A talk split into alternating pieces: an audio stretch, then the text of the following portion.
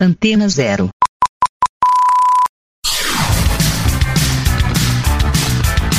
Começa agora na Antena Zero. Let's Go Skate Radio.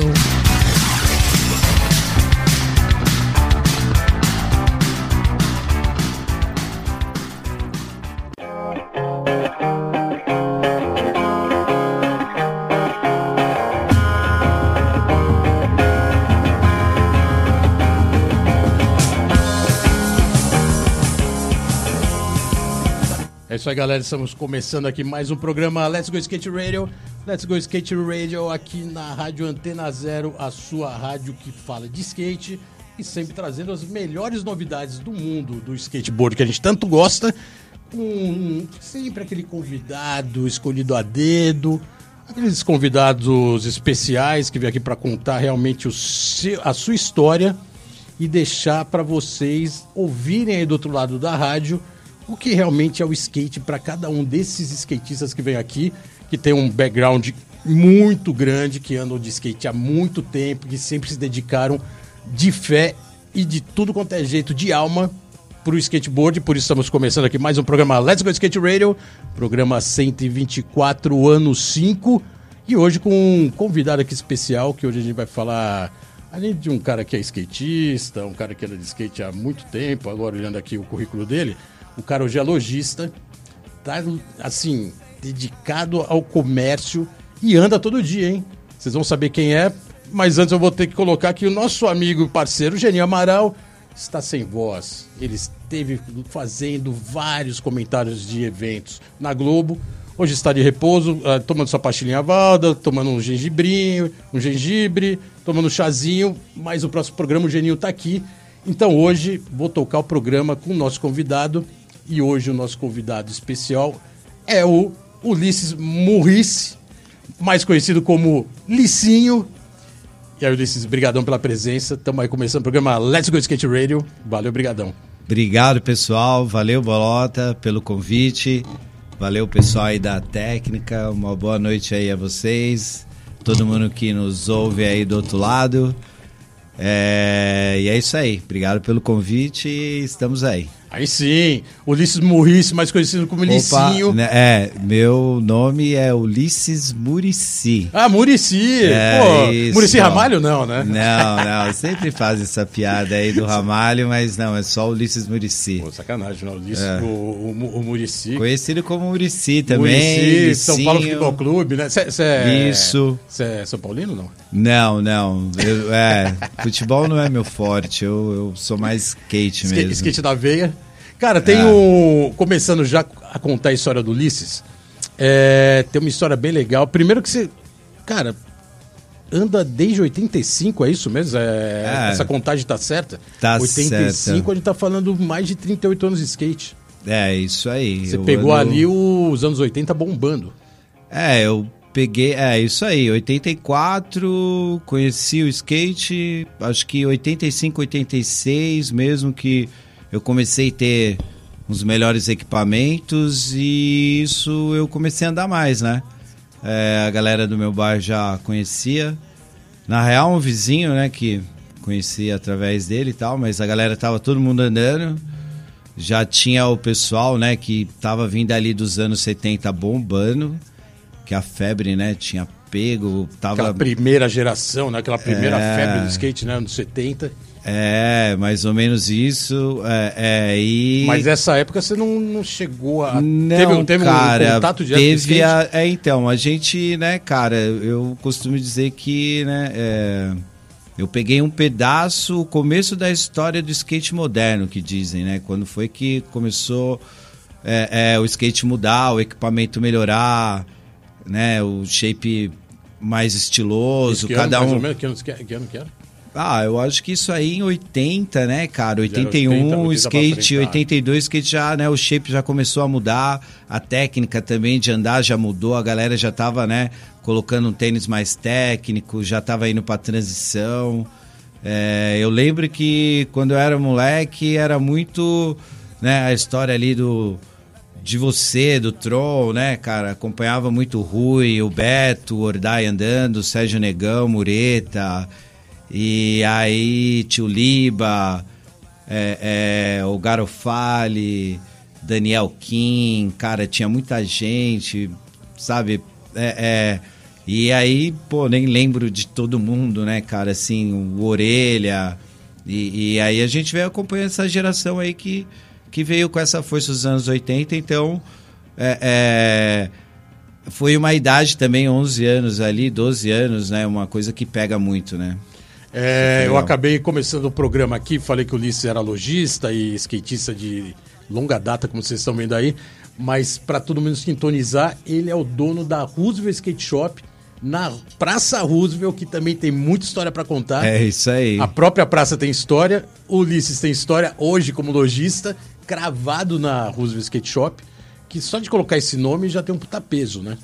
É. é. porque a praça também dessa geração que você colocou, começo dos anos 80, foi quando a praça começou e já tinha um tempo no final dos anos 70, ela já tinha um, um, é. uma participação eu, ah, de cena de prática eu de lembro, skate. Eu lembro, Quando a praça era novinha, né? Era Exato, praça é. nova, né? É, era o, aonde todo mundo ia andar e a gente que era lá do fundão da Zona Leste também ia andar lá. Chegava lá, encontrava ah, encontrava o Tron, encontrava o Esquilo, encontrava você. Isso aí já meio dos anos 80, assim, é, já época do street, isso, né? é, já época do street, pegando Ah. fogo. Os caras já dava roleplate pra tudo que é lado. Já dava Blent Slide, já dava Smith no banco de mármore lá na Praça Roosevelt. Tem slide pra tudo que é lado. 50 de back, front, 7 180, entendeu? Não tinha muito giro, mas já tinha os primeiros flips já.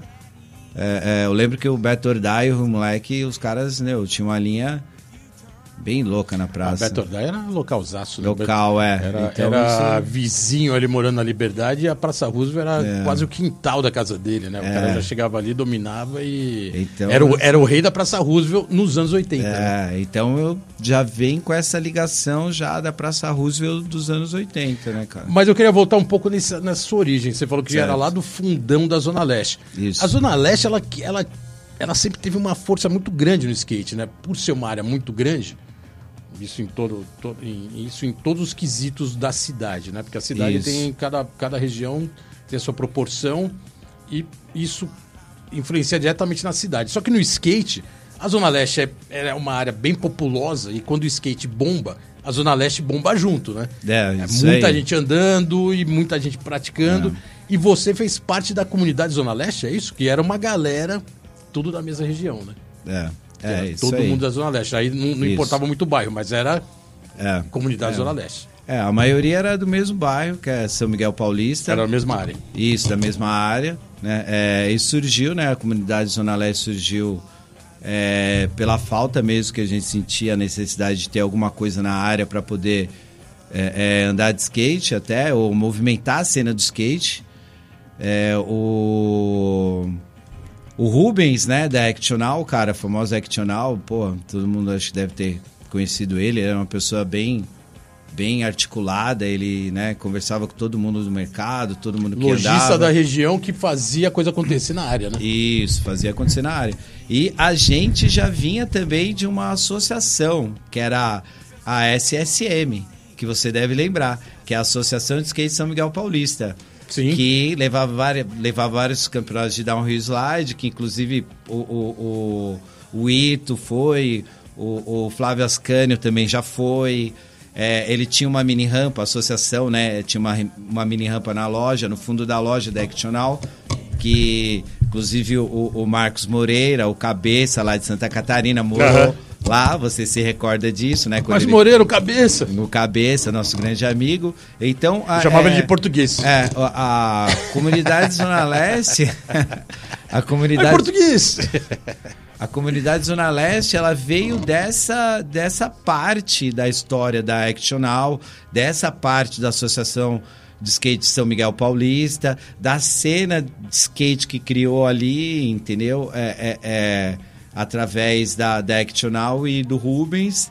E também que é umas histórias que a gente vai pegando no decorrer né, da nossa vida, que a gente vai andando de skate e vai entrando nesse mundo dos negócios que ele brigava muito até com você e com o Girão com o Tanabe que ele queria levar os campeonatos lá para Zona Leste. Só Sim. que ninguém queria sair do eixo centro, sul, Zona Oeste, de vez em quando ali na Zona Norte, mas a galera queria ficar aqui no Aue do centro. Mas você Aí- acha que rolava uma discriminação, assim, por Pô, parte? claro. Skatista playboy. É, não, não vou falar assim playboy, né? Mas assim, vamos se dizer, pô, os caras moram lá, na- né?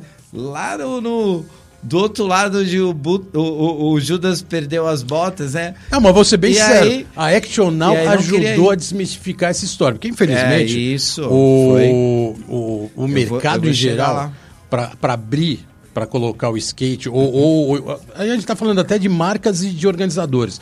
Para colocar numa área mais distante, teria que valer a pena comercialmente. Infelizmente, é isso que acaba rolando. Uhum. E o Rubens Action Now foi o pilar de É. ter aberto esse mercado na Zona Leste, né? Porque até então. Você não tinha um mercado muito próprio. A Action Now chegou Não. a ter várias lojas. né? É, o, é, o O pai dele. Rubens, uma época, dominou o mercado aqui em São Paulo e tinha muita loja. Vivia indo pra lá e pra cá com as marcas e patrocinando e, e organizando evento. E, e era um cara atuante, né? Como você colocou, né? É, ele é é isso aí. Ele, ele pegou a loja do pai dele, que era uma loja já de esportes, e foi introduzindo. Que o não era skate. Actional, o nome não era Actional. É, não era era outro nome, e, e ele foi introduzindo. Até porque, só um parênteses, até porque é bem louco, né? Porque Actional tinha em Campinas, que era Isso, do, é. Do, El, do Éder. É. E, se eu não me engano, tinha mais outra que era também fora do eixo de Ah, São mas Paulo. aí eu vou. Eu E vou aí tinha uma parceria ali que até o final, às vezes até me, me Eu- confundo eu de acho- lembrar qual que era essa, essa parceria que eles tinham, né? É, Actional na Campinas, depois separou, era Actional uma coisa aqui, uma coisa lá. Então, foi o. Eu acredito, né, que foi aquele campeonato que teve de piscina, que saiu a propaganda Actional e saiu na revista gringa, se eu não me engano. É, e os dois no mesmo momento, que era um evento, né, um, um campeonato, e saiu a propaganda, no mesmo momento os dois pegaram o nome e, e combinaram até em dividir o nome. Foi uma coisa que. Anos nunca- 80 total. é, nunca tinha ouvido falar. Tipo, ah, vamos dividir o mesmo nome. Você faz lá em Campinas e eu. E os dois seguiram assim, né? Acho que a de Campinas ainda existe. A de Campinas ainda existe. Ainda existe, a, a é, do é, Rubens que não isso, existe mais. é. né? Mas Que durou um bom tempo, Isso, né? é. Mas voltando um pouco à loja, né? Pra gente entrar no assunto que. Uhum. É, é, e voltando à, à Associação de Skate é, São Miguel Paulista, que, né, que deu origem mais, né? Foi a. Vamos dizer que foi a mãe né, da comunidade Zona Leste. Teve é, é, o lance da gente fazer uma das primeiras pistas é, públicas, né? De, Qual que foi? da Zona Leste. Foi aquela do Clube Semi. Nossa, Que, do sai- Semi. que saiu até uma matéria na tribo. Pode crer. Pode crer, né? Lembrou? Eu, é, o, o índio lá de Guará, esses dias postou uma foto, acho que era o Gui. E o Gui, acho que era o Gui ou o Léo, cara, eu não lembro, o Léo Caquinho, não lembro. E eles falaram, pô, não sabia de onde era a foto, até preciso recordar pra, pra corrigir isso. Mas ele comentou até, eu falei, não, essa foto não é, esse lugar você tá falando, isso aí é em São Miguel, Boa. lá no Clube Semi, que vocês foram lá, saiu uma matéria e tal. Ele falou, pô, não lembrava. E o Gui falou, pô, o Léo. A pista não tem mais. Não, não, Não existe mais, mais. não Não, existe não mais. existe mais. Mas foi aí que, depois de então, aconteceram muitas coisas.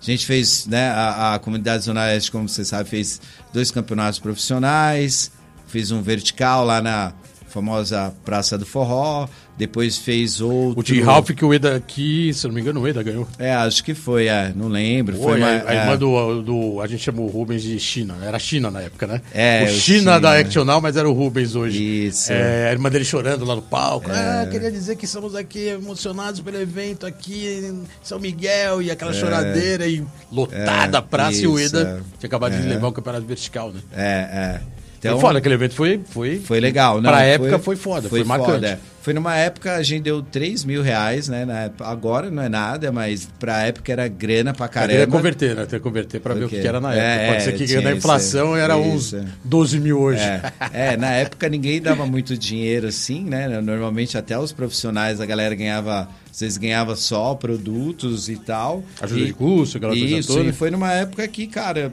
é, é, não tava rolando muito evento, né? Não tava rolando muito evento e, e- e todo mundo foi. Foi impressionante. Não, Então, lotou. Aqui lotou. também na época não tinha, é o que você falou, não tinha Não muito evento, né? nada, Então, não tá- quando rolava é, ia todo é. mundo, né? É. pra prestigiar, pra cruzar a galera, É. pra ver o nível. E aí bombava, porque É. daí ficava todo mundo ali curtindo de alguma maneira, né? O É, nível. na, tudo na certo, época eu trabalhava né, no, no- na Surfco, né, na antiga Hang Loose. Ah, já tava no Surfco, né? Já estava, trabalhava. Então já o Luiz Pinga também, que né, foi um dos patrocinadores principais lá, a Riff, junto com outras marcas, né? É, é, enfim, e, e também, né, lembrar que foi toda a comunidade, cara. Não foi eu, não foi só né, os outros Não, vocês tinham uma união muito grande, Tinha né? o Você- Reinaldo, Era, era uma o galera, né? Eu lembro que a Januário, comunidade, quando o chegava, lotava a área. O Ricardinho. Era, Chegava a todo- era chegou um a galera da, pouquinho- co- da comunidade, aí chegava aquela gangue era assim. de gesto, é. Mas era legal vezes. porque tem um lance de cada um ter ido para um setor no próprio skate, né? É, é isso. Aí você é. foi representa para Isso, representação, é. Outros já- também já, foram. Na época eu já trabalhava na representação, já não era bem representante.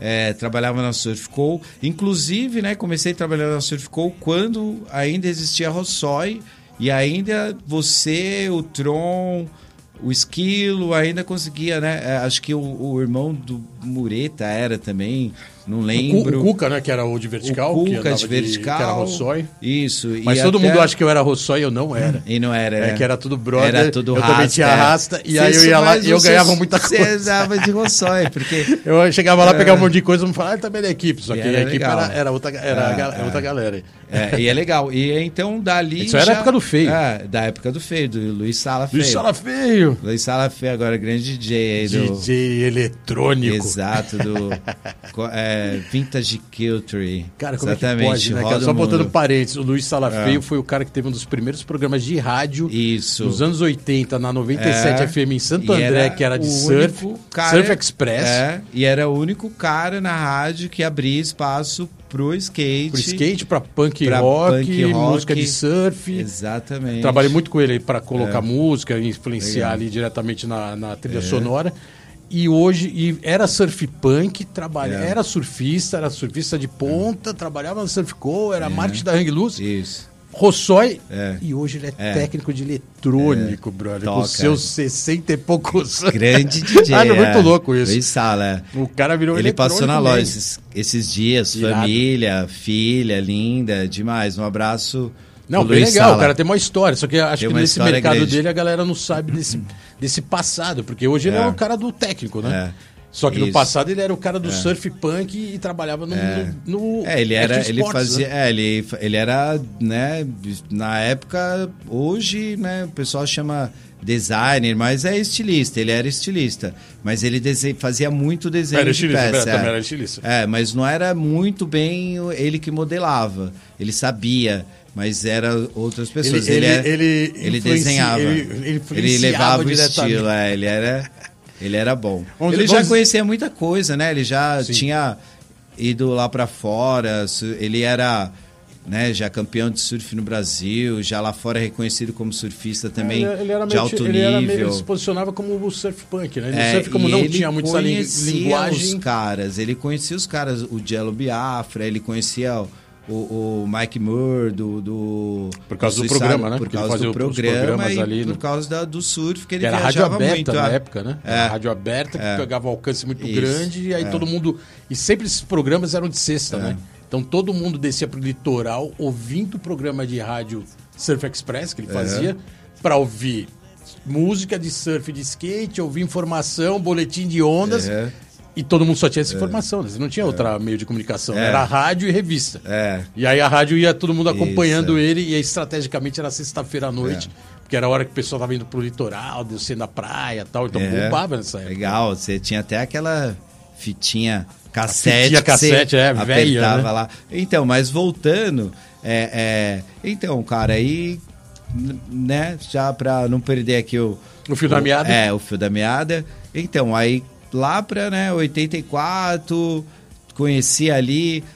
Entrei, fui pro Senai também, depois fiz 14 anos, entrei no Senai, aí eu já tava andando de skate, já gostava muito, andava praticamente quase todo dia, já tinha um nível legal. É, Quando eu fiz 17 anos, 16, eu saí do Senai. E 17, na época, era, era ruim para arrumar emprego.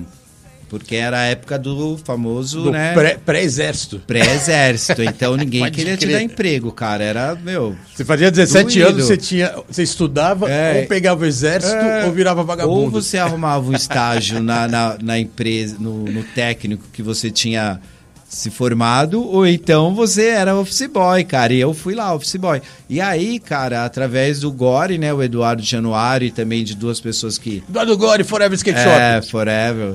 Skate Shop morava lá na minha rua e duas meninas que trabalhavam lá me indicaram pra, tra pra trabalhar lá na, na Surf Co. E aí que eu conheci a Rossói, aí que eu Quando conheci vocês, ainda, quando né? era Quando Pinheiros. Joaquim Antunes. Uhum. E aí que eu conheci o, o Bruno, Bro. Bruno Brown. Isso, aí que eu conheci a galera toda, o Tanabe, aí eu fui conhecendo o Alfred, como era todo o cenário. E aí, de repente, pum, saiu. A Rossói foi muito rápido. Eu entrei com 17 e poucos anos ali, aí a Rossói saiu.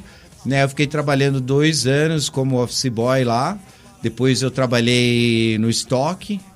É, depois sofri um acidente de moto, cara, sério. Coloquei sete pneus e uma, uma platina no tornozelo. Fiquei um ano e oito meses sem andar de skate. E aí depois voltei na febre. E aí quando voltei, voltei de novo pra Surfco, saí. Nessa época que você voltou, você ficou, já era outro local ou já era, não era mais em Pinheiros? Já não era mais Pinheiro, já era no, no Bom Retiro. Já não tinha Rossói, É, já estava trabalhando com outras isso. marcas. Já era outras marcas, já tinha Red Sand, já Side Out, é, é, a Volco acho que estava começando a introduzir, já tinha a Riff Brasil, Já a estava grande o negócio, a, a companhia já estava grande. E aí, a- é, através do, do Márcio Mene, lá, que era um representante de São Paulo, ele me convidou para trabalhar de preposto, e aí foi que a coisa né, foi longe. Eu trabalhei como preposto para ele, visitando várias lojas, São Paulo inteiro. Mas E aí, só para pontuar, depois- agora esse- essa sua participação na parte. Aí a gente está falando de representação, né? Você já. Aí você entra na representação da Surfco. ah, e, e, a- e aí que você pega o know-how de vender para o mercado. Pro e aí que eu comecei a pegar o know-how de Com vender algumas marcas, não eram todas, né? Era só algumas. Não, é. Na época eu é, repre- ele representava a Hang Loose Tá. e a Riff Brasil estava entrando no mercado. Aí você já abraçou a Riff também? E aí eu já comecei, já eu fui o primeiro, moral, né? o primeiro expositor da Riff eu que montei, Irado. dei treinamento, tinha organização, era todo um processo e tinha todo um detalhe de organização do expositor para poder ter uma melhor visualização. Então, foi um trabalho que não existia dentro desse mercado no Brasil, que era o trabalho de é, é, visitação nas lojas. Na Surf e Skate Shop. É, Principalmente. Sur- é época- principalmente surf shop, Surf porque shop, naquela época era, não tinha muito skate shop, Sim, era sim. só surf shop, entendeu? Você tá E- falando de, oi- de 90 e... Nossa, eu sou ruim de sei data, lá, nove- hein, no- cara. é, 92, 91. 90, é começo dos anos 90, né? Eu acho que, pô, não sei, foi ali na tribo, um pouquinho mais pra frente, Tá. depois começou, né? Eu acho que foi isso aí, não lembro, cara. Eu não sou muito bom de Pegou aquele mercado em, ascensão, né? Porque o É. 91 o skate estava praticamente morto, né? Não tinha já muito skate no, no mundo. É, não, não Tudo- tinha um muito calço- poucas é. marcas e aí Isso. começo dos anos 90 lá para 94, 5, a coisa começou a andar e aí ma- várias marcas começaram a participar. E aí, lógico, consequentemente, É. várias skate shops. E surf, surf shop até sofreu menos, né? É, Mas não o, tinham- skate, o skate, Eu o lembro skate sofreu que tinham muito, né? marcas da é, de lojas como tinha a Franete, tinha a Hatsida, que Hatsida ainda lá na é, Moca, que tinha- tinha na né? Moca, que tinha pista, é, tinha Fruto Verde e tinha a Match Point, que é, e a Star Point, que eram as lojas que tinham o maior foco em em peças de skate que eu conhecia, né, que eu visitava. Eles tinham cadeia de lojas também, né? Algumas É. já tinham mais de Não, três, é, quatro não, lojas. É, né? a, a Fruto Verde, Fruto sim. Verde, acho sim. que a, a, a Frenete, acho que tinha duas aqui no, no Ibira. A Match Point chegou a ter duas. A Match Point eu acho que tinha duas também, entendeu? Mas acho que a Fruto Verde era maior. Mas a maior tinha três, entendeu? Cinco, que era Fruto Verde, que era que tinha mais propaganda, a Match Point tinha duas e tal. A era- Fruto Verde me patrocinou, acho que, É. cara, na época da Overall, era, É. era 88, 9. Eu tenho essa revista lá. E a você- Match Point na também patrocinou, é. acho que também. É, aí já era você- final dos anos 80, assim, O porquê 89. também. Era bem louco, porque realmente eram poucas lojas, algumas fazendo um trabalho bom. Assim, mais voltado para o mercado, né? Uma É. coisa mais participativa, né? E É. algumas quase não deixava rolar, assim, né? Ah, Vende e deixa rolar e E beleza. aí eu, visitando as lojas, fui pegando know-how, fazendo trabalho de chinelo. Naquele, naquela época o trabalho era tão iniciante que as empresas ainda tinham um estoque regulador, né? Hoje em dia não, você trabalha com um pedido já, né?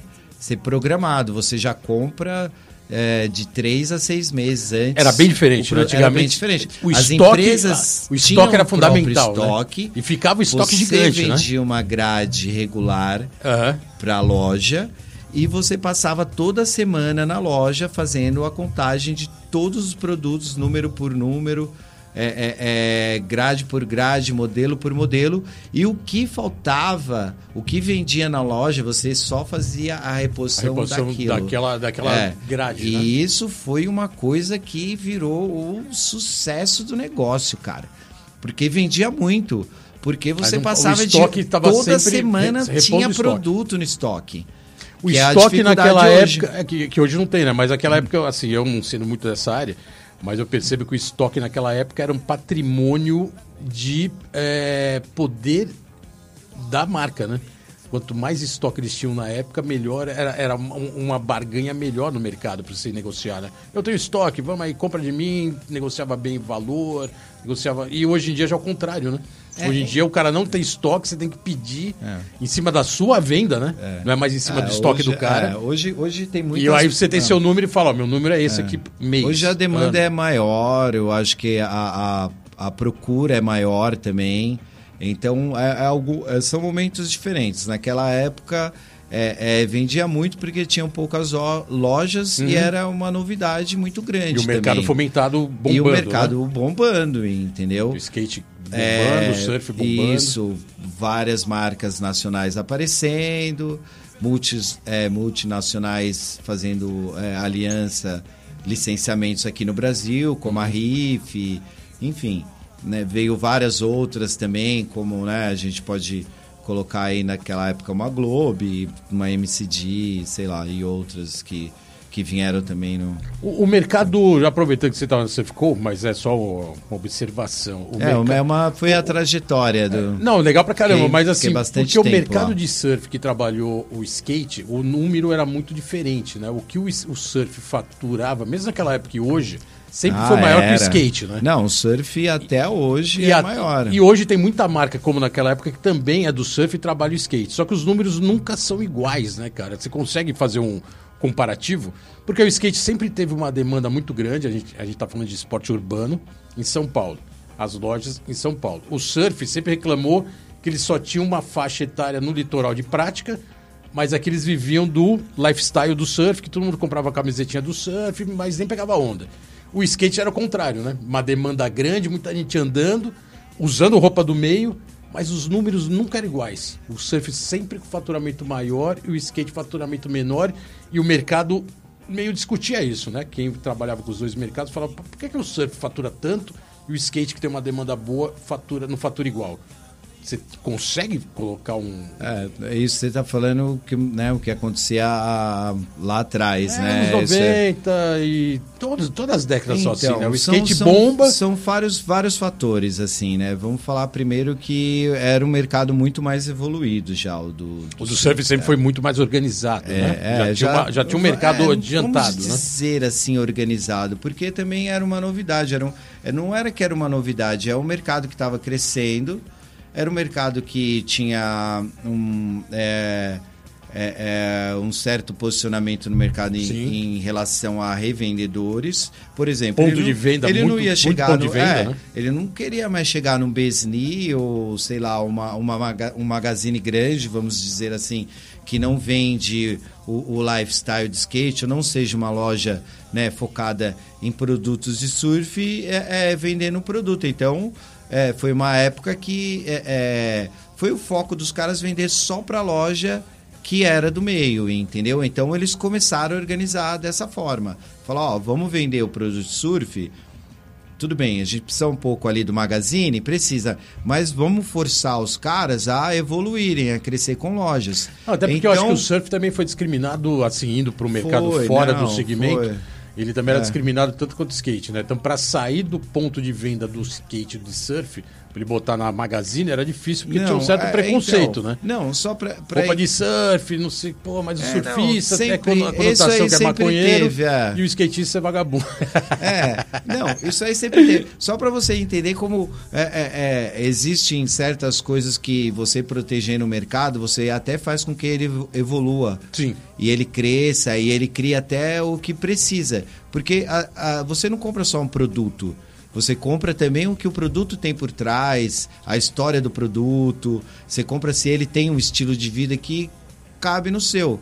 Entendeu? É isso que você acaba comprando às vezes. Naquele momento, eles queriam fortalecer a cena. Então, eles pensavam de lojas que também fortalecessem a cena, mostrando Isso o tá estilo surf, de né? vida. Isso falando surf, né? Aí, Foi o que aí você eu, aí eu pergunto, Por o skate isso- não teve esse foco? Ele Pô, não, fortaleceu a calma, cena? cada coisa na semana. Por isso que eles tiveram uma evolução. Na época, o skate mesmo nos anos 90, ele estava vindo ainda de um crescimento que o surf já tinha lá dos anos 70, já tinha campeonato mundial já rolando faz tempo, e o skate ainda não, entendeu? Veio ali depois dos anos 70, 90, que começou a ter campeonatos mundiais, mas nem era constante, o surf já tinha circuito. Então eles já vinham evoluindo há muito tempo. Então, o momento que eles criaram a o, o, o, o, segmento deles, a loja que eles falaram, não, nosso segmento é esse, e nosso produto tem que ser segmentado nessa loja, e essa loja tem que ser uma loja que conte nossa história para que a gente cresça. Então, por isso que eles cresceram, por isso que hoje eles voltaram é, é, é, a vender, eles vendem para magazine, eles vendem para mil e outras coisas. E também teve um momento esse que você falou do skate ser é, é, é marginalizado, como aconteceu com o surf nos anos 70 e até muito nos anos 80, que o skate sofreu muito de vários lugares. O lojista às vezes não queria o skatista dentro da loja, então ele é, é, é, boicotava a, lo, a marca de skate dentro da loja dele. Falava, ah, eu não quero esses caras aqui na minha loja. Ó, eu vou falar, eu vou só... Calma, deixa, deixa eu terminar conclui, o raciocínio, conclui. senão eu não concluo, eu, eu, eu me perco todo. Conclui, conclui. Eu falei que eu falava bastante, né? Não, vamos nessa. E aí, cara, o que que acontece? Isso acabou com que o mercado de skate não crescesse tão rápido. Também tinha os ciúmes de alguns lojistas de surf que não queriam ver certas marcas de skate dentro das lojas de skate, com o argumento que eles estragariam o mercado, que eles não, sim, calma, Não, com certeza. que eles iam tem várias, de, que várias lojas de surf que demoraram para colocar skate. queimando o preconceito, né? Além disso, é, é, eles não deixavam às vezes vender. Falava não, para aquela loja eu não quero que você venda porque está muito perto da minha. Mas Sim. aquela loja é skate e ele só vende skate. E você é surf skate. Ah, mas não quero saber. Se o cara comprar, eu compro só metade. É, era assim mesmo. A galeria do rock para ter as marcas de ponta Eu lembro, era. Foi a galeria foi o epicentro da discriminação, mesmo, né? eu fui discriminado. Ninguém queria vender lá. né? Eu sou prova, eu perdi o emprego em uma multinacional porque um dos lojistas grande eu- do grande segmento. segmento Falou que se vendesse de na surf, galeria, ele não skate, venderia mais. Não, não venderia mais. E eu perdi meu emprego porque eu bati o pé e falei, como o berço do skate em São Paulo, ou um dos hoje, né? Mas no momento a galeria era isso, era o que representava pro skate, era muita coisa, não, não tinha sentido ter uma marca de skate né, que representa no mundo inteiro não tá na galeria, entendeu? Então, aí. Esse, né, é o fa- esse foi o foi- famoso dilema. né? É, Aquele dilema. Então, de que se ia isso pra galeria também- ou não. E se trabalhou um mercado paralelo dentro Isso. da galeria. né? Então, a falta de visão das lojas grandes que não queriam deixar as lojas pequenas de skate ter os produtos legais. Também a visão das lojas maiores de, ah, não vou ter esse produto que eu não quero esses caras. E isso foi uma das coisas que não deixou crescer mais rápido. Porque Aí- imagina você, Ah, você querendo mostrar seu trampo e falar, bolota, você não vai. Ah, mas você não vai falar aqui, cara. Mas não vai falar, hoje não. Ó, cara, não quero ele aqui. Aí você, toda hora minando, não tem como você desenvolver o trabalho. Sim, sim, Esse difícil, foi uma difícil. das grandes coisas que também. O é, que eu ia falar que- hoje, o que ia- hoje é diferente, tá? Não, eu hoje quero mudou. dizer que mudou. O pensamento. Até porque teve um cara do surf que, que era o que talvez discriminasse na época, que um dia ele foi lá na galeria ver se achava um ponto de venda. E isso aí a gente olhou e É. Falou: mas Nossa, agora o cara do surf veio ainda. aqui pra colocar uma loja na galeria, mas a galeria Mas não era. ainda o- existe diferenças o- o que, pejorativo que de deixam a maloqueiro. gente atrás do negócio ainda. Ainda não somos um, um- um- né? Ainda tem coisas que deixam a, a gente para trás. Até hoje, né? É, por exemplo, vou citar uma coisa rápida aqui. Hoje, para uma loja de skate ser realmente autêntica, ou então ser respeitado, ou então ela não pode ter nenhum outro segmento, cara. Nenhuma raquete de tênis, nenhuma bolinha de Ah, golfe, nenhuma bolinha de... Esquece. Se botar uma marca de surf, então, meu, o cara, os caras no outro dia vem, meu, dá um. Já vão pegar boicota a loja, já boicota a na loja. hora. Por outro lado, as marcas de skate, elas podem estar dentro do- das lojas que tem surf e pode estar com força. E às vezes está até com produtos que, né? É board, board Sports, né? Board, a famosa board sport Sim. pode até estar com produto que às vezes é mais direcionado para lojas de skate. Eu, a gente entende que o mercado é pequeno, o mercado de skate é bem pequeno. Esse tipo de, né, de loja mais conceito também é um mercado menor, são produtos mais caros, é, é um nicho que às vezes, né, é, é, o cara precisa de outras marcas fora né, de repente de alguns pontos de São Paulo, alguns corredores comerciais, que ele precisa de uma marca de surf, uma marca de moda, para poder até sustentar o, o negócio dele. Mas E- isso abre um leque para que o cara tenha um monte de coisa.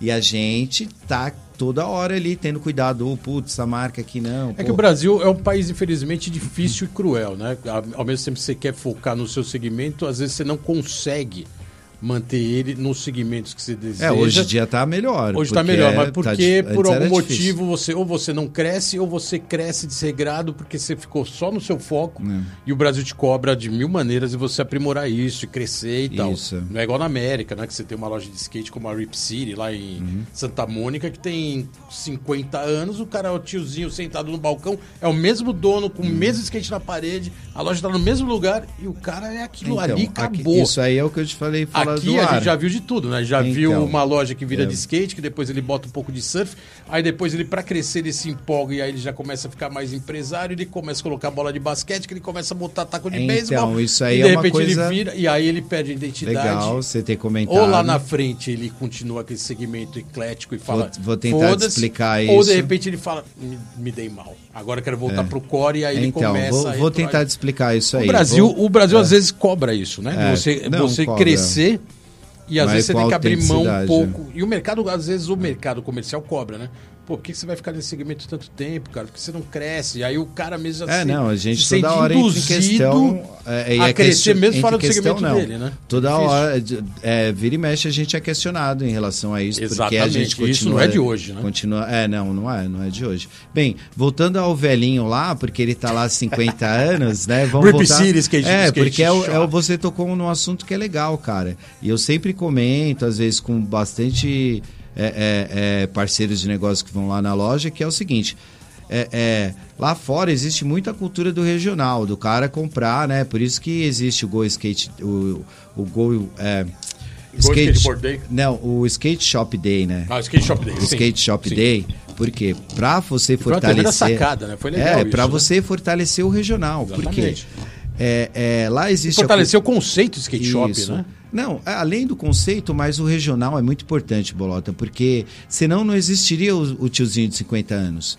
Só existe ele lá nessa loja, por quê? Porque a galera da região sabe que ele tá lá há mil anos e sabe que ele trabalha com skate com amor e ele, ele é especialista no produto e eles fortalecem o regional e fortalecem ele. E isso acontece muito lá fora. É aquilo que a gente tá falando da, da- fora do ar, da galera de Los Angeles tá ali com os produtos de Los Angeles, a galera da Califórnia tá com os produtos, né, ali de Venice, Hangton Beach, Santa Ana, Santa Mônica, a galera tá usando as marcas dali. Aí você já vê lá mais pro lado do interior, você vê Creator, vê, vê um monte de coisa.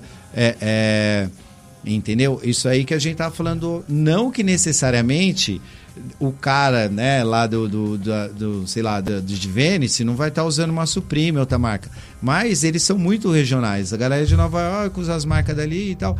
E aqui é, é, a gente ficou da forma diferente. A gente vai pelo, pelo produto, não pela marca, da onde ela vem, com a região se ela é boa, agrada às a gente. Até porque o cara nem sabe de onde vem a é, marca, né? Às, é vezes, às, vezes, é legal divulgar, às vezes não, isso, né? Às vezes o cara compra a marca e não sabe se é lá do sul, é, por se isso é do Rio, se é de São Paulo. Se você não tem foco, eu acho que todo negócio tem que ter foco, tem que saber também qual que é o seu público-alvo e continuar nele. E vai, vai firme. O cara que de repente fala, pô, mas você podia estar tá, de repente colocando, um, sei lá, um outro produto que vai dar dinheiro, uma outra marca de surf aí, né?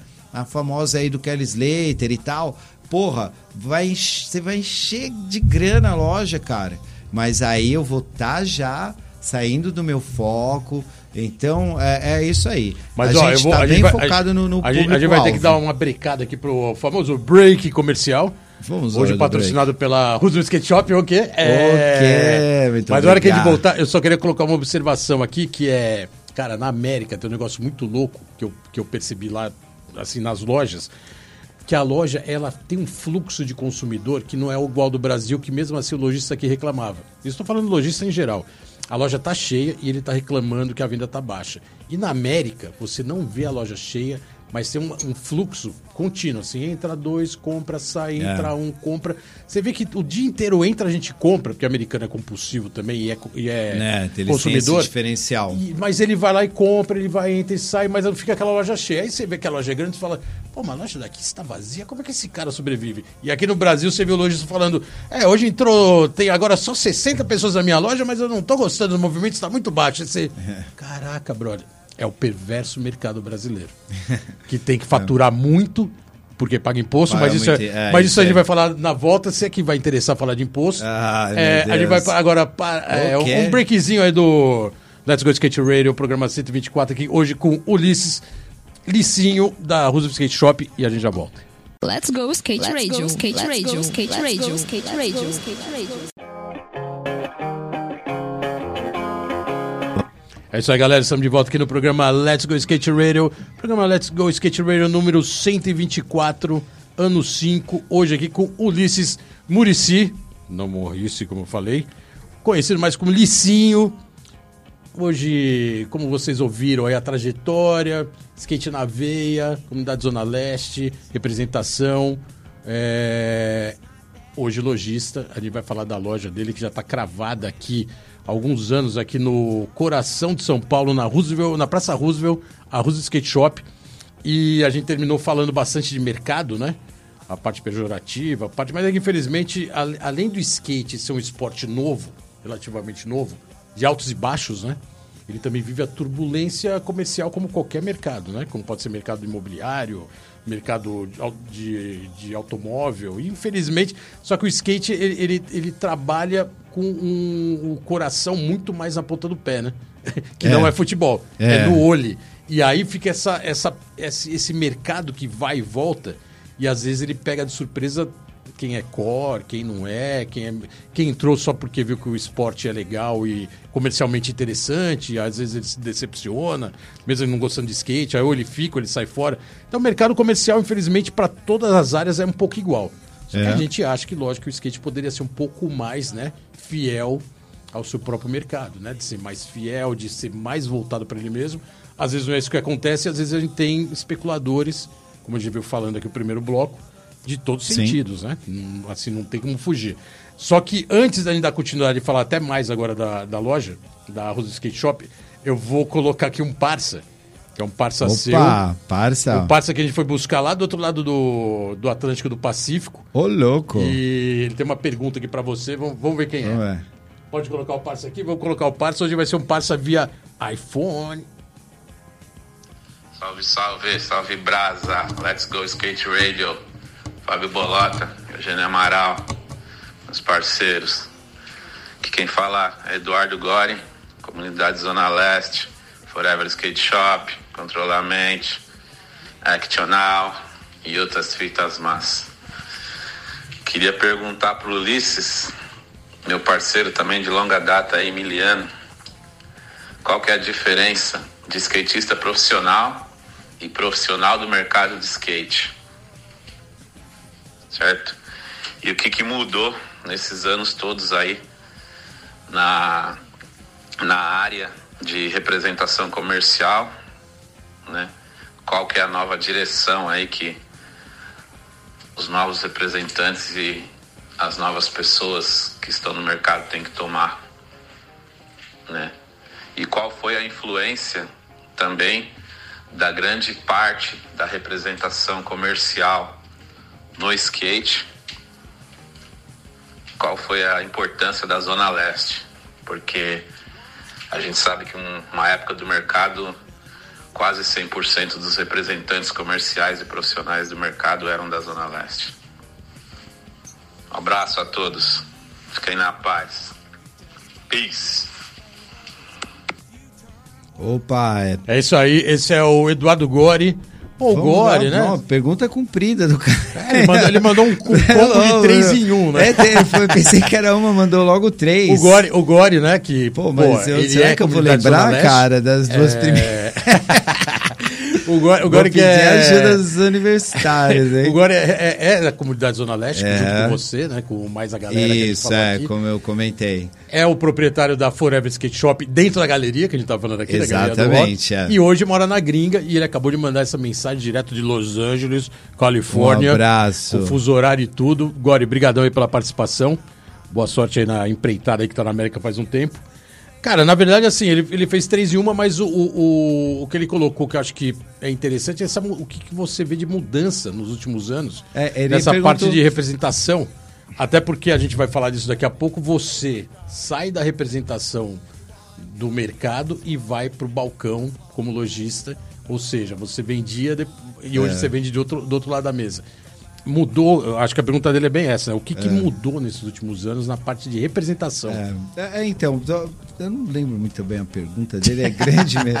Eu lembro do, é, que ele. Pô, bem, uma- ele um perguntou qual a, a- a né, ele falou da a representação, né, o que mudou, né, a, a- ele falou da Zona Leste, a, a comunidade Zona Leste, né, representou muito para É, skate. isso que a gente tá claro, falando, né? Realmente já- vários foram para É, várias áreas, né? Vários isso. representantes. Teve muita gente que saiu de lá, eu, né, ele também, mas já E o Gore sempre foi um pouco a cabeça, assim, eu posso estar enganado, mas ele sempre foi um pouco a cabeça pensante ali, meio de estar sempre articulando, né? Eu falava Não, muito é, com ele ele. era- é, ele era- tinha sempre contato com alguma isso, é. marca, ele sempre estava articulando Ele alguma coisa com a sempre foi um cara articulador. Sempre ele foi mais sempre articulador, é, né? Ele sempre teve esse dom de estar conversando com a galera, trocando Sim. uma ideia. o Sabia chegar. diplomático. É, diplomático, exatamente. E. Bem, enfim, é, é, até me perdi na pergunta, cara. Pô.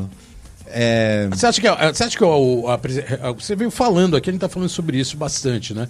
A representação com- é, comercial do mercado, ela é, pode-se dizer que ela deu uma, uma melhorada no sentido assim de conceito hoje com os que estão no mercado? Pode ser molecada, deve ter uma galera é, nova, não, né? que, é, o que que? Tem muita gente que eu sei que é da antiga ainda, que tá aí, né? Vários anos trabalhando em representação. Tem uns que são representantes há mais de 30 anos em cada marca, né? É, a Surf tem, Co lá, tem. eu conheço alguns mais de nome que eu falo, caraca, esse cara, eu lembro do nome desse cara há um tempão. E tá lá como representante. Então, assim, o cara tem uma puta bagagem, né? É, mudou algum conceito na representação, assim, para atuar direto com o lojista? Ah, não, claro, mudou. Hoje, Conceito, né, ele perguntou tudo profissionalismo. É, o- mudou totalmente. Hoje a, a apresentação comercial é, ela né, trabalha de duas formas. Ou ela trabalha direto com as lojas, ou ela tem um representante. Antigamente, né, as marcas preferiam muito estar trabalhando com skatistas. É, é, Você foi Porque- creio também, não foi? é, é, a Crail tem, o- tem uma história com a Crail Tem uma também. passagem ali na isso, Crail, é. né? É, na Crail eu fiquei bastante tempo também, né? Eu trabalhei em várias marcas e uma foi a Crail, né? Que hoje ainda trabalho, claro, me considero trabalhando lá, porque além de ter a, a marca na loja, eu, eu fomento ela para outros clientes e, enfim, gosto muito do Serginho e Boa. a história da Crail, para mim, é uma das mais legais que tem, né? E, e mais bonitas que tem no mercado, sem dúvida. Então, o que é, é, Bem, agora eu lembro das perguntas do Eduardo. Ele perguntou, primeiro, né, qual a diferença do skatista profissional pro profissional de skate. Bem, o skatista profissional, claro, que né, a gente diz que é o skatista, né, é propriamente falando, é o cara que anda e que tem dois objetivos.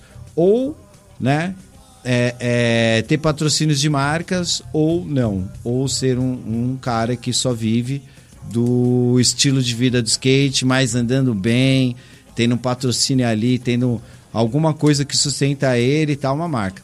É, e tem o outro, né? É, é, skatista profissional, que é o cara que visa mesmo ter patrocínio, ganhar grana, né? Correr campeonatos e, e o outro não. O, o, profissional do skate, cara, é esse cara que tá ali por detrás dos bastidores, né? Que né, a gente chama ele de skatista também, né? é, é, profissional de skate, porque ele é skatista também. Que era né, nesse assunto que mudou, né? Que também já entra na outra, já, na outra pergunta do Eduardo. Que antigamente as marcas né, é, contratavam mais skatistas, né? Para fomentar mais o negócio. Falar, pô, o cara já anda de skate, ele vai pegar meu produto, ele vai saber do que tá falando, né? E como eu te falei, né? É, é, é, a gente não vende só o produto, a gente vende o estilo de vida também. Uhum. E também vende a história por trás. Hoje tem mais, vende a história por trás das marcas. Vende o que ela representa hoje até para a sociedade, não só para a sociedade do skate, mas fora do, do, do, do da bolha do skate. O que representa para a arte, o que representa para o seu vizinho, você realmente está destruindo a calçada do cara ou, ou, o skatista é o cara que, pô, tá, tá meio desabitado ali, pera ali, vamos pegar um, uma enxada e vamos carpinar. Entendeu? Então, é, é, é... Bem, me perdi um pouco, né? Mas o, o, profissional de skate, né? O cara que tá ali, é skatista, ele tá por detrás dos bastidores, andando bem ou andando mal, mas trabalhando sempre dentro do mercado de skate. E eu acho que é a diferença. E o que mudou né, na representação um pouco foi isso. Hoje não temos mais muitos skatistas. Né? Atrás também não tinham muitos mais, mas já teve. A maioria das marcas de skate, quase todas tinham só skatistas hoje. É, é, é, mudou um pouco de novo. E, e também, né, que é, antigamente, né, no que a gente estava falando, tinha muita marca nacional que fazia muito sucesso no mercado tinham poucas marcas internacionais, mas né, algumas faziam sucesso. E hoje em dia, né, as grandes marcas de esporte, é, as grandes marcas internacionais, elas têm mais espaço no mercado porque estão né, aí com, com sua subsidiária ou então com uma licenciada de, de, de ponta aí de, né, de, de filme. O... E, e acho que foi isso aí, acho que respondi, né? Acho que foi isso aí. Não, agora ele tá satisfeito. Tá sa... Muito obrigado agora. Da próxima ele deve, deve estar tá parando agora no drive-thru ali do In-N-Out pra comer um hamburguinho. é, ou quem sabe do Ferry Burger. É. é diz uma coisa pra mim, Ulisses. De repente, nessa história toda, a gente fez mil programas praticamente falando, lógico, do seu skate, do, do seu envolvimento. E a gente falou muito da parte de representação que você participou do mercado. A, a Roosevelt Skate Shop está completando quantos anos esse ano? Tá, é, foi na real a gente começou em 2016, dezembro, 16 de dezembro abriu a loja. De 2016 abrimos a loja. Mas já estava antes, né? Já estava na real, comprei a Bobonieri né, que era uma bomboniere, das comprei duas, né, das duas amigas. Porteira fechada e vendemos, ficamos lá dois meses vendendo doce, sorvete, refrigerante. Ah, você pegou o estoque lá e foi. Peguei, fui, foi, fui indo, desfazendo do estoque antes de montar a loja, antes de montar produtos. a loja. É mesmo, que louco. E fui, é isso aí. Porque ali era um ponto da galera é. para pegar docinho, da, tanto da isso. escola do lado, né, que é o Caetano é. de Campos. Mas já tinha empresa, já estava comprando os fornecedores, Boa. já estava com, é, é, com desovando os produtos da Bomboniere, já pegando dinheiro para pagar aluguel e ajudar um pouco no na reforma da loja. Se e... tivesse a Bomboniere até hoje, você acha que estaria bombando? Ah, com certeza Bomboniere, o nome já disse, estaria bombando, com certeza. ah, pô, a Bomboniere então é um bom negócio. Era, era bom, cara, era bom porque é era... bom venda rápida. Bombando. Venda, é, é, venda rápida e clientela ali do lado e clientela que consome de verdade. É, É, até aí. porque esse espaço ali dura muito tempo. Mas a, a pergunta é: o que te fez sair da parte de representação de um lado do balcão e ir para o outro, que era até skate shop? Isso foi um estalo? Você acha que isso era inevitável? Era consequência de, de você atender tanto lojista e até entender, lógico, esse mecanismo, né? Indiretamente. É, de, ab- de de repente sair de um lado do, do, do balcão e ir para o outro. O que te motivou a abrir uma skate shop? É, então. O É, ponto é bom, né? Porque o ponto é a Roosevelt, né? Tem uma puta, a gente falou aqui no começo, né? Tem uma puta tradição, né? É, não, não foi tanto ponto, eu acho que não foi tanta a, a profissão, é, é, mas eu acho que chegou o momento da representação que eu comecei a me sentir muito limitado, porque eu tava. é, não estava conseguindo mais ajudar o mercado como eu ajudava antes, entendeu? Porque lá no começo, querendo ou não, a gente levando as marcas para dentro do ponto de venda, né, a gente sendo skatista, a gente consegue chegar no, no cara e falar, ó, peraí, meu, né, dá atenção pro meu povo, dá atenção pro meu público, faz as coisas pra gente. E, e, de um certo ponto, no começo, a galera até escutou, as coisas mudaram bastante, né? Os anos 90 foi bom, os anos 2000, né? Teve uma história mais né, difícil, mas também né, teve uma evolução grande. Mas depois eu senti que eu não estava conseguindo mais, o negócio era muito números, não estavam, né? é- é, então eu já não estava não tava satisfeito, meio que larguei a representação, falei, ah, não quero mais representar por enquanto. Tirei umas férias de dois anos. Porra! É. No sabático aí foi dobrado? Foi dobradíssimo. Fiz um monte de coisa. Isso quer dizer o quê? Que você ganhou uma bela grana, então, como representante? Não, Pôde ficar é. dois anos de férias? Não, ganhei um dinheiro legal, cara. Ganhei uma grana legal. Porque representante ganha bem, né? Ganha, Eu ganha bem. falar de histórias bem, aí de ganha o bem. cara às vezes ganha muito mais que o dono, assim, disparado. É, não, chegou histórias absurdas aí, mas isso aí é. Não, não cheguei eu a nunca, pegar. sei- eu nunca peguei... fiquei sabendo se era folclore ou se era verdade. Não, mas- é verdade. Chegou já Yes. histórias absurdas de representante ganhar Fatura. mais que a empresa. É tipo loucura. fortuna, né? É, ganhando muito. Enfim, mas não peguei essa fase. Eu peguei a fase já do, de roer o osso. E, e, Bem, enfim, aí fiz um monte de coisa. Fiz bico, tirei foto, viajei. Cara, andei muito de skate, Boa. entendeu? Cara, tava andando já na febre, sempre fui meio febrento para andar de skate.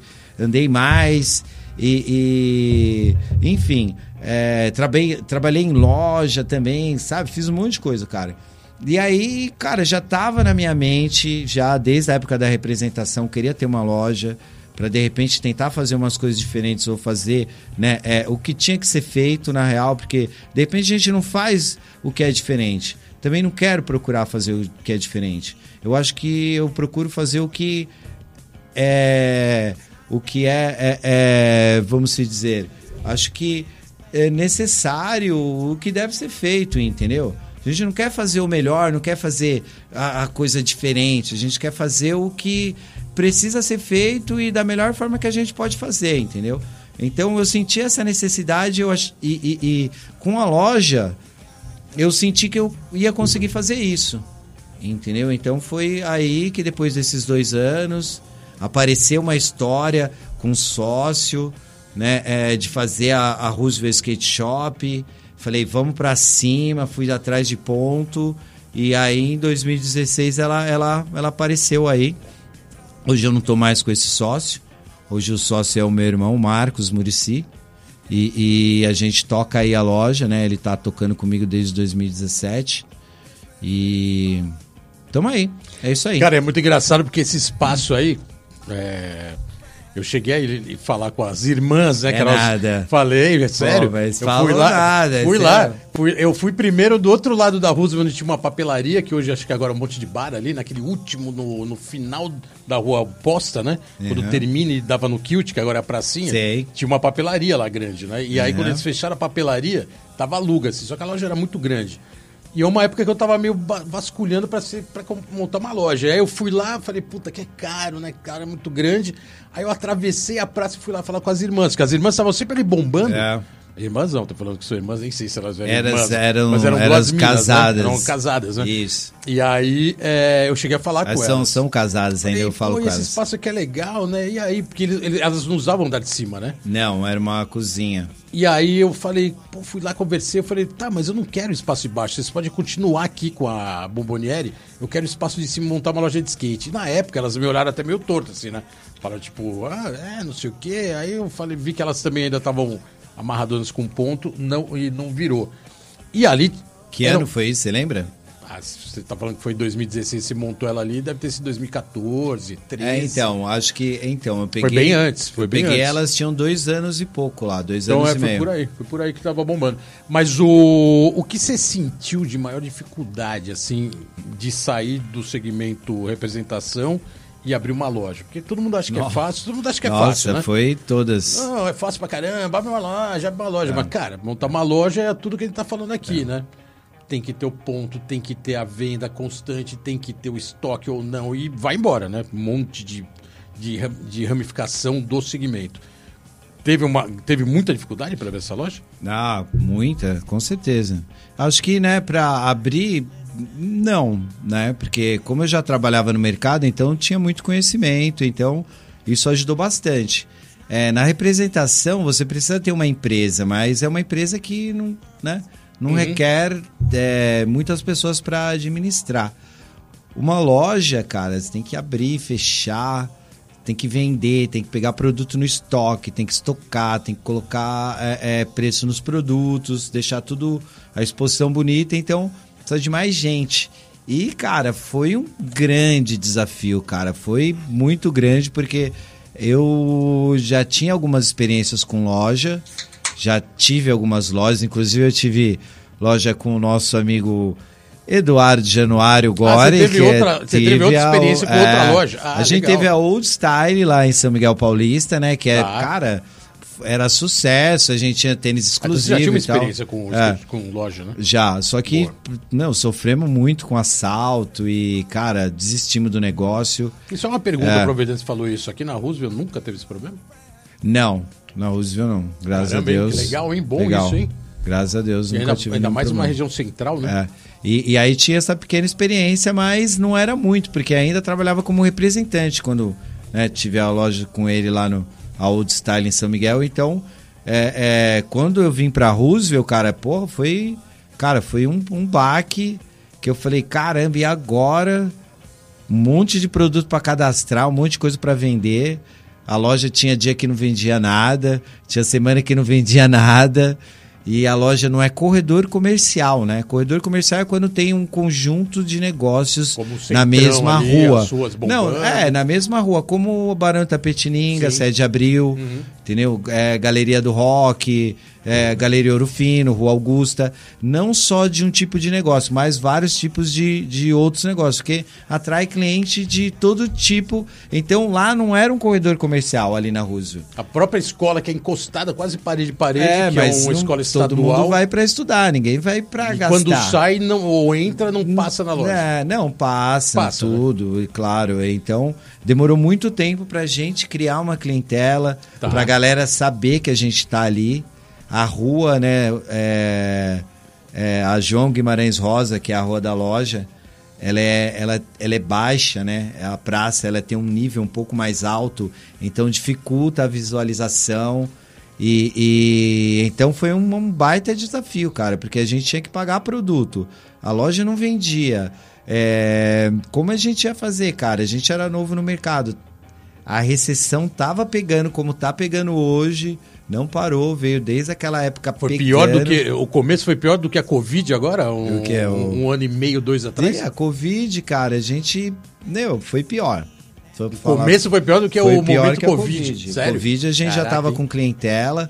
Na, Online funcionando. já online já existia, como né, uma não estava muito bem, né? Ainda, né? A gente ainda precisa melhorar muito na, na online e outras Online coisas, não tem mas jeito, né? Online você é escravizado online full time. não, mas é, não, online, online tem muda e jeito. vai, é, você tem que estar ali o A online inteiro, né? é o negócio, Online é cara. 24 vai horas, ser, né? é, é, cabe um outro programa só para falar de, de online. Mas, Mas aí- tem, né? Mas é mas tem. né? Funciona. Mas, né, respondendo sua pergunta, tive uma grande dificuldade, que tive que aprender a estocar, organizar estoque e coisas que eu não tinha na representação. Eu tive que aprender a fazer preço, precificar, impostos, máquina de cartão. Cara, foi um desafio tremendo, cara. Desafio Foi... sempre, né? Foda. Não, passava a noite sem dormir. O Sebrae e entrou nessa história aí pra ajudar, porque é uma, é uma boa indicação. Não, né? é, o Sebrae agora tá nesse, vamos se dizer que eu tô num terceiro momento da Uhum. loja. Então a gente tá com o Sebrae agora no terceiro momento. Boa. Mas o Sebrae é uma coisa que agora que a gente já queria já há muito tempo, né? Já queria né, é, é, é, melhorar os processos, né? O plano de negócio e, enfim, deixar tudo sob nosso controle. A gente sempre fala que o, a skate shop, isso há muitos anos a gente falava isso, né? Desde os anos 70, 80. A skate shop sempre foi um templo, né? A, skate, a, a gente sempre tentou Ainda valor- é. Não, ainda é, mas a gente sempre tentou valorizar a skate shop nesse sentido que lá é o templo do skate para você se informar, para consumir, para saber as novidades. Então era assim, meio que obrigatório, né, ter que passar na skate shop. Só que durante um tempo é, desmistificou um pouco isso, né? Como você falou, tinha outras lojas vendendo produtos de skate em lojas fora do segmento. A internet hoje tira um pouco esse consumidor do balcão, né? É, mas a questão é, a Roosevelt, durante muito tempo, ela foi um, um ponto, um pico de skate. E ela vivia bombando. E de um tempo pra cá eu percebo que ela já não é mais tão, tanto lugar de prática, né? Até porque mais pista em. São Paulo, em Agabaú, expande, diversificou um pouco e pulverizou um pouco o, praticante. Teve algum momento ali de pico da Roosevelt que ajudou quando a Roosevelt só tinha ali aquelas bordas, a pista ali- estava boa, estava nova. Aquele momento foi bom, isso representou venda ou não muda muito? O cara tá andando ali direto e ser um pico de skate efetivo. Porque hoje, hoje é bem menos, né? Hoje a galera ali anda um pouco, mas não é aquele crowd que chegou a ter logo depois da reforma. Quando reformaram, né? Tiraram É. a antiga Roosevelt e colocaram a nova. As bordas ali eram totalmente usadas por muita gente. A pista ali embaixo estava nova, então tinha mais fluxo. Hoje a pista está até meio abandonada, está até meio detonada.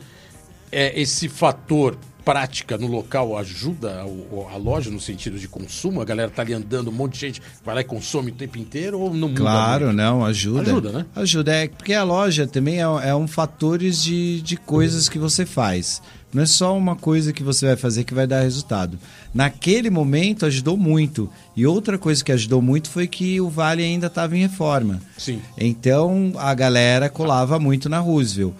É, de que forma ajudou? Claro, né? A galera toda hora andando ali, toda hora consumindo. Mas ajudou muito mais na divulgação da loja. É, como né, é, é, o Vale era o centro do pico de rolê de skate e a Roosevelt estava nova e o Vale ali fechando, né? E o quer dizer, o Vale, né, da- ainda daquele jeito antigo, é, a Roosevelt acabou bombando e eu fiquei, né, é, é, com uma grande visibilidade. Tinha visibilidade a loja, então, cara, ajudou muito. Ajuda muito, Ajuda né? muito.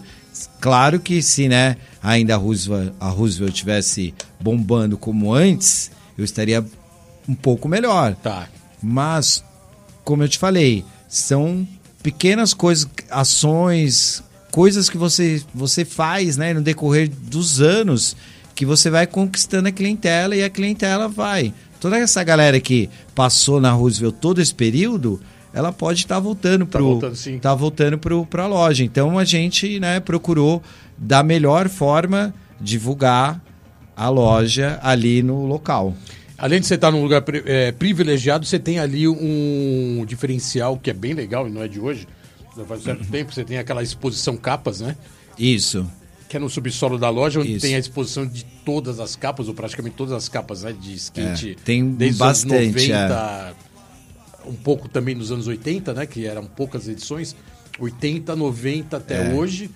É, foi um puta diferencial aqui. E você ter espaço para exposição, né? Sempre teve Isso. ali o espaço voltado é, para exposição. E isso é um, é um diferencial legal, né? É. Para você, além da parte de consumo, ter também a cultura ali, contando a história, capas, etc. Né? Isso é, legal, né?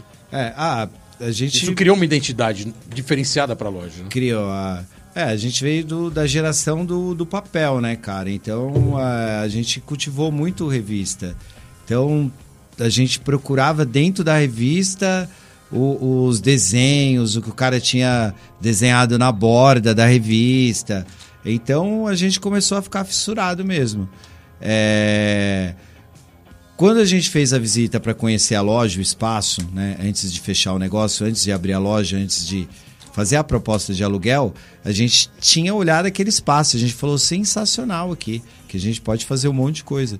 E a gente já entrou pensando em fazer a galeria. Já entrava pensando em fazer a galeria. Irado. Porque o skate já estava cada vez mais prestando atenção na arte, que já existia há muito tempo, na arte que o skatista já fazia há muito tempo, e todos os skatistas faziam arte, porque é, é mesmo sem muita é, é, exposição de arte de skatista nos anos mais atrás, 70 e 90, o skatista sempre desenhou na roupa, o cara sempre desenhou no shape, o cara sempre cortou a lixa. A moda entra junto. A né? moda entra junto, o cara fazia a própria roupa. Então, cara, a galeria, cara, foi.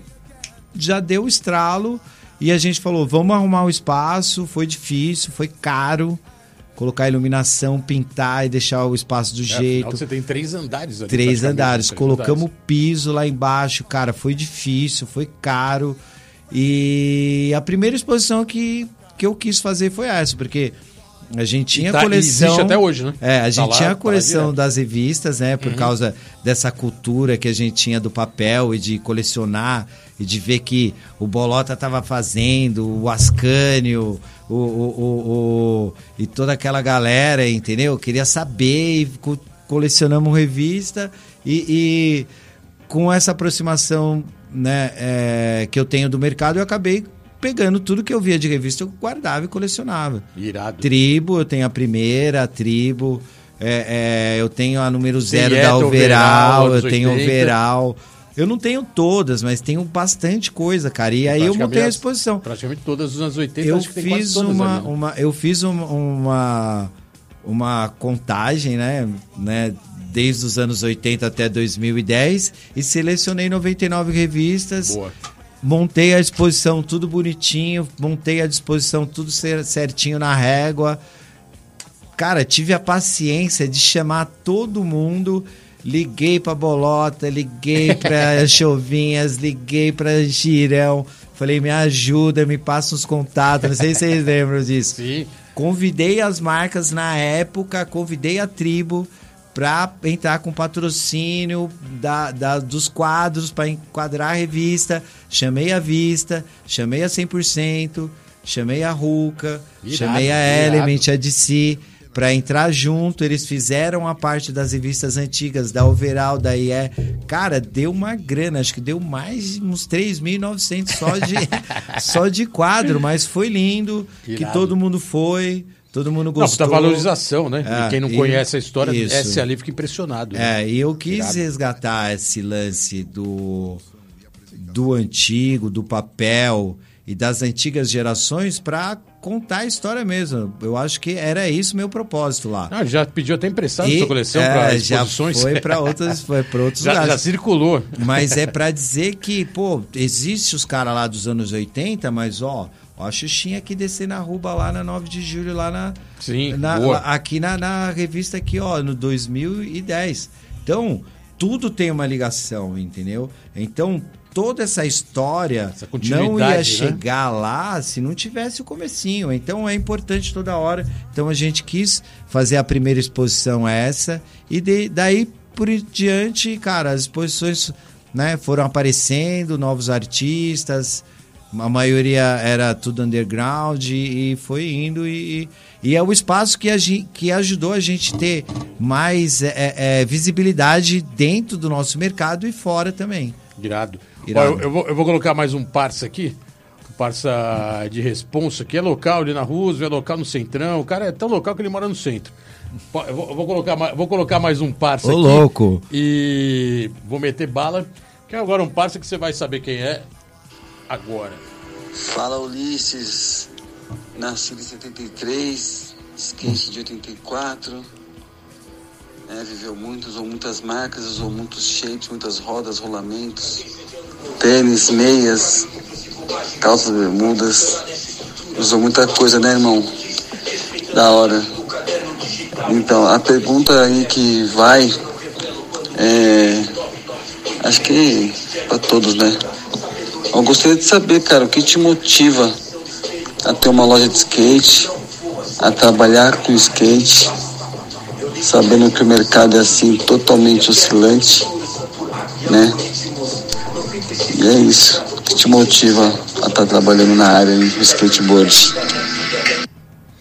É isso aí, Ziquezira aqui presente Ziquezira. hoje. Localzaço do centro.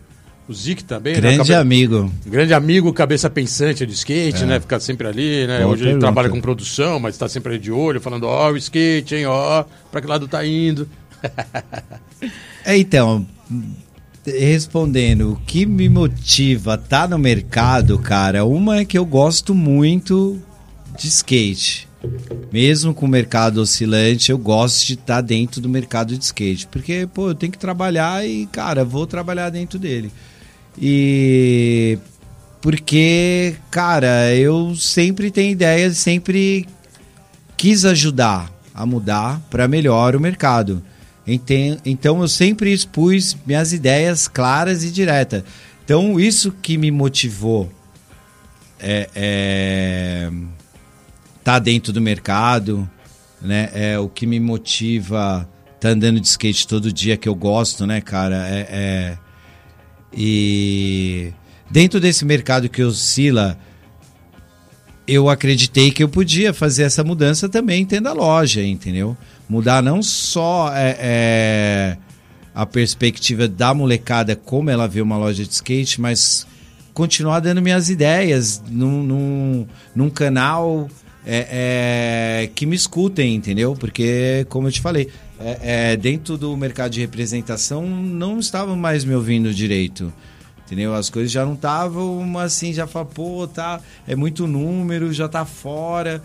Então, a loja, né, é, é foi onde eu encontrei que eu podia estar tá ainda contribuindo mais, entendeu? Boa. Porque é um lugar que, né, ali tá indo todos os representantes, as marcas vão lá, pô, os skatistas vão, então é um lugar que eu posso estar conversando com todo mundo, absorvendo várias ideias, entendeu? Então isso me motivou bastante ter a loja.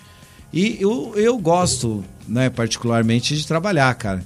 Né? Eu e, né, e, e gosto de dar minha opinião também no trabalho. Então, por eu trabalhar no skate, é isso que motivou estar dentro desse mercado, ter a loja, né? Claro, também, cara, poder ajudar outras pessoas não só com ideia, mas também é, é, dando peças ou ajudando, fala, pô, tô um shape aqui, dando um apoio. É, é, a gente fez a exposição do Ratones, né, já a segunda vez. E ele vendeu a primeira e vendeu a segunda. E é uma coisa bem underground. O cara entra lá com pouca grana. E o que ele vender, cara, ajuda ele também, ajuda a família dele.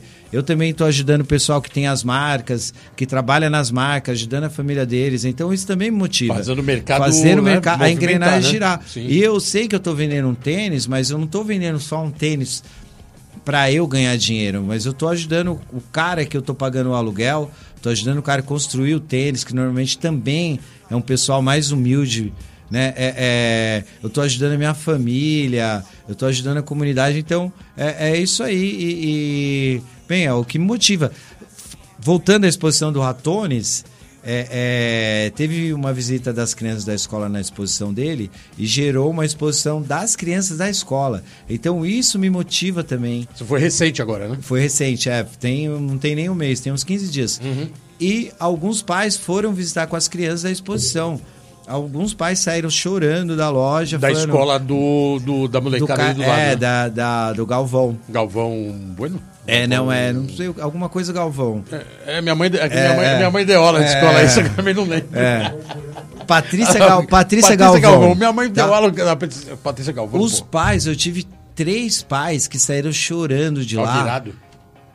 Falaram: você tocou nos meus filhos, cara. Você Irado. mudou a vida deles de uma tal forma que você nem imagina. Chorar de já- alegria ou de raiva? Falando, caramba, É. agora esses moleques só querem saber de skate. Caralho, meu. Não, chora- choraram de tô alegria, porque acho que, né, no tempo de hoje, Eu cara. queria que eles ficassem É- amarradões. É tão difícil você ver seu filho, acho que não preso a um celular e, e preso a alguma outra proposta que não seja alguma coisa que está apresentada aí no celular, que eles ficaram emocionados. Falou, cara, meu filho desenhou, falou que, cara, curte skate agora, e ele des- desenhou relacionado ao skate, meteu cor pra caramba no desenho dele, porque o Ratones tinha, tem muita cor na arte dele. Sim.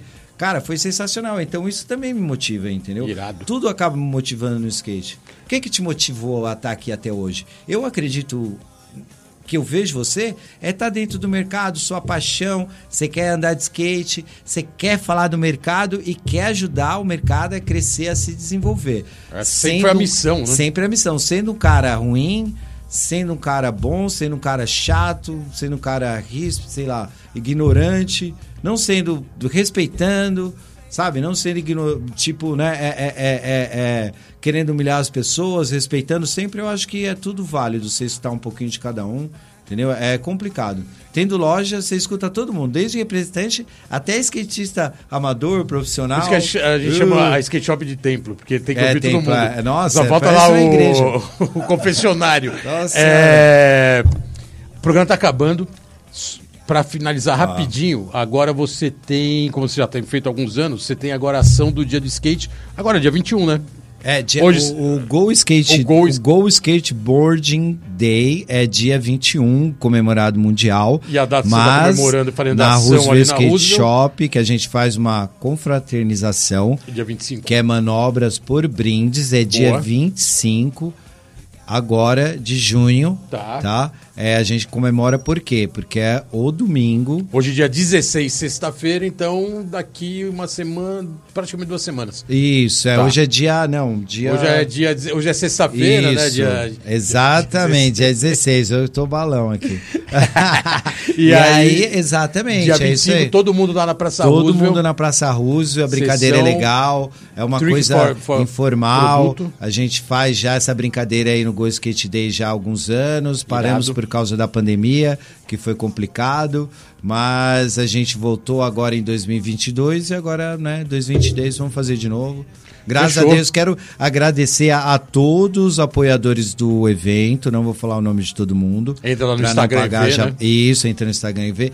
Também quero agradecer, antes que termine aqui, a todos os nossos parceiros, fornecedores, o pessoal, é, é, todo mundo, cara, que ajudou a gente na pandemia, todos os nossos clientes que compraram na loja, que ajudou na campanha, fortalecendo, que eu pedi muito. Graças a vocês, estamos aqui. Os fornecedores da época nos ajudaram com muito prazo, Boa. com acordos bons. Muito obrigado a todos vocês que estão é, desde, desde o começo da loja, nossos parceiros. E é isso aí. A todos os nossos clientes, eu agradeço muito de coração, porque sempre, né, antes da pandemia, na pandemia principalmente, agora, vocês sempre com a gente lá. E esse dia 25 né, de junho agora também, o, o Go Skateboarding Day é para comemorar. Marcar a tudo isso. presença do dia. Exatamente, é isso aí. Ulisses, porra, cara, brigadão. Valeu aí, parabéns aí pela trajetória. Imagina, eu que Na agradeço aí a parte- vocês. Não só na parte comercial e também empreendedorismo, como Agradeço também aí a com todos skate os- no pé, porque tá andando pra caramba, hein? Tá parecendo molecão. tá com aí, 50 tamo na anos. ativa. tá com 50 50 anos, anos, andando pra caramba. 50 tá anos agora é dia Já chega na 18 de agosto. andando, né? Já chega ali andando pra Chego caramba. andando, gosto muito de skate, eu amo. E parabéns, ó, galera. Dia 25 então lá na Rua do Skate Shop. Aproveita e passa na loja, conhece lá o movimento, já vê como é que Exato. é. A gente tá acabando aqui mais um programa Let's Go Skate Radio 124, ano 5. Obrigado, Rodrigo 55 Vídeo, tá aqui captando tudo. Rodrigo, o Chiclé. Flávio Chiclé, que ninguém sabe que é, Chiclé, que é Flávio, é o Chiclé da Rádio Antena Zero, comandando. Tamo aqui, hoje sexta-feira, semana que vem tem mais programa. Tamo junto. Geninho, recupera a garganta aí. Fé, foco, skate no pé e vamos que vamos. Semana que vem tem mais. Valeu. Você ouviu pela Antena Zero Let's Go Skate Radio. Produção e apresentação: Fábio Bolota e Geninho Amaral.